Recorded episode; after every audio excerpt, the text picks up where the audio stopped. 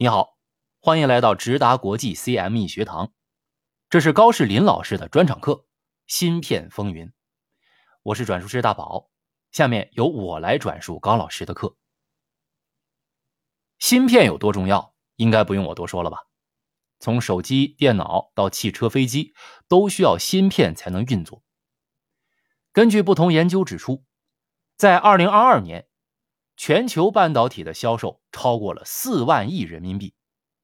不过很多人都不知道，原来这么庞大的产业是由长途电话产业演化而来的。你上一次拨打长途电话是多久以前啊？一个月前，还是一年前？哼，或许很久都没有打过长途电话了吧？毕竟现在用微信和其他软件打电话都很方便。可是，在一百年前。实现长途电话还是非常困难的，有多难呢？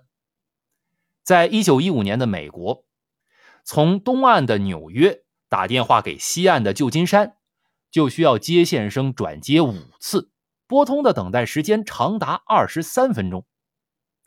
二十三分钟啊，放在今天是绝对不能想象的。更夸张的是，这种麻烦的情况一直持续到了一九六三年。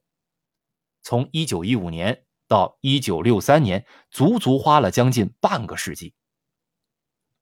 半个世纪这么长的时间，通讯业的研发人员究竟在做什么呢？长途电话的难题是如何被最终克服的呢？这个就要归功于晶体管和芯片了。长途电话的最大痛点是，讯号会在传输过程中受到干扰和消耗而逐渐减弱。所以，距离一长，通话质量就没办法保证。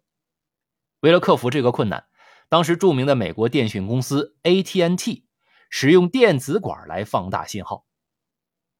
电子管也叫真空管，是现代半导体的祖先，样子长得有点像灯泡。电子管的作用原理很简单，管里面是真空的，并且分阴阳两极，在阴阳两极中间有一个山极。你可以把它视为一个可以开关的门，只要控制这个门，就可以控制电子在阴极到阳极的流动。电子通过和被阻挡，就会形成零和一的信号。零和一的有序组合就是信息传递的基础，这个就是半导体的工作原理。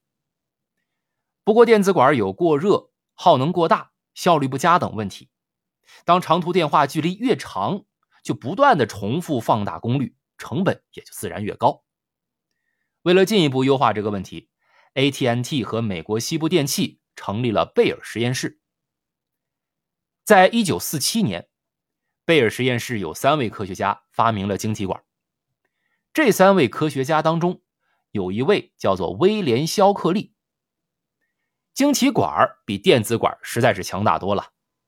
由于不需要通过加热的方式来产生电子，无论是功率消耗还是体积，都秒杀电子管。有了晶体管，人类就迎来了芯片的时代。芯片有很多个名字，有人叫微电路，有人叫芯片或者集成电路，其实都是同一样东西。下面为了方便，我们统一叫芯片。要实现真正的逻辑运算，一个晶体管是不够的。我们需要很多晶体管。在电子管的时代，不同电子管是用线连接起来。可是到了晶体管的时代，晶体那么小，用线连起来不是很笨吗？最好的方法当然是把很多晶体管放在同一块电子组件上，这个就是芯片。在一九五八年，德州仪器的电气工程师杰克基尔比发明并生产出芯片。他把相同材料制成的电阻、电容等晶体管组件制作在同一个芯片上。不过，估计你没有听过这个人的名字，这是因为现在的芯片啊都是用硅这种材料，当时基尔比用锗这种材料来做的。锗的写法是左边一个金字旁，右边一个者啊，作者的者。有意思的是，另外一位传奇人物罗伯特诺伊斯，也在基尔比之后的几个月后。独立开发出类似的芯片，革命性的地方是他用的就是硅这种材料。那么诺伊斯是谁呢？他就是英特尔的两位创始人的其中一位。那么，英特尔是怎么诞生的？这就要说另外一家半导体公司仙童半导体了。我们下一课再讲。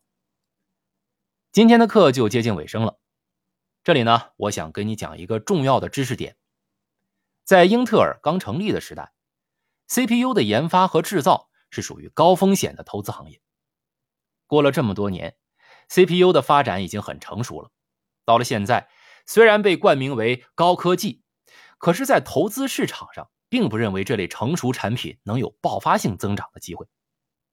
我们再回顾一下十年前的阿里、腾讯，还有现在的阿里、腾讯，是不是也发现类似的现象了？当网购和游戏变得普及之后，这类公司就无法再享受高增长和高估值。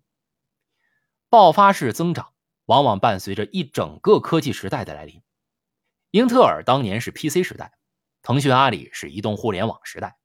那么下一个时代什么时候来临呢？怎么来临？欢迎你在留言区和我们互动。如果你有朋友想多了解芯片行业，欢迎分享这一课给你的朋友。每天十分钟，搞懂三十家芯片公司。这里是直达国际 CME 学堂。